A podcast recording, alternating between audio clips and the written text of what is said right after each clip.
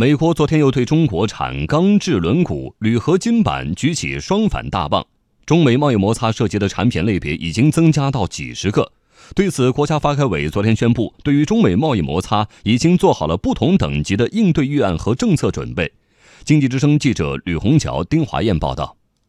美国商务部宣布，对从中国进口的钢制轮毂产品发起反倾销和反补贴调查，并预计于六月和九月分别就补贴和倾销幅度作出初步裁决。数据显示，去年美国从中国进口的钢制轮毂产品金额约为三点八八亿美元。与此同时，美国商务部昨天还初步裁决，中国输美通用铝合金板存在补贴，将要求海关和边境保护局对相关产品征收双反关税。由于美国任性妄为，到目前为止，中美贸易摩擦涉及的产品类别已经有钢铁、铝产品、大豆、猪肉及制品等几十个类别。中美贸易摩擦持续发酵，中国政府已经多次严正声明中方的原则立场。社会各界都很关心中美贸易摩擦可能对中国宏观经济运行产生多大影响。国家发改委新闻发言人严鹏程昨天这样回应：贸易保护是一把双刃剑，一方面，美国的贸易保护措施将使我国部分行业企业的出口受到一定的影响，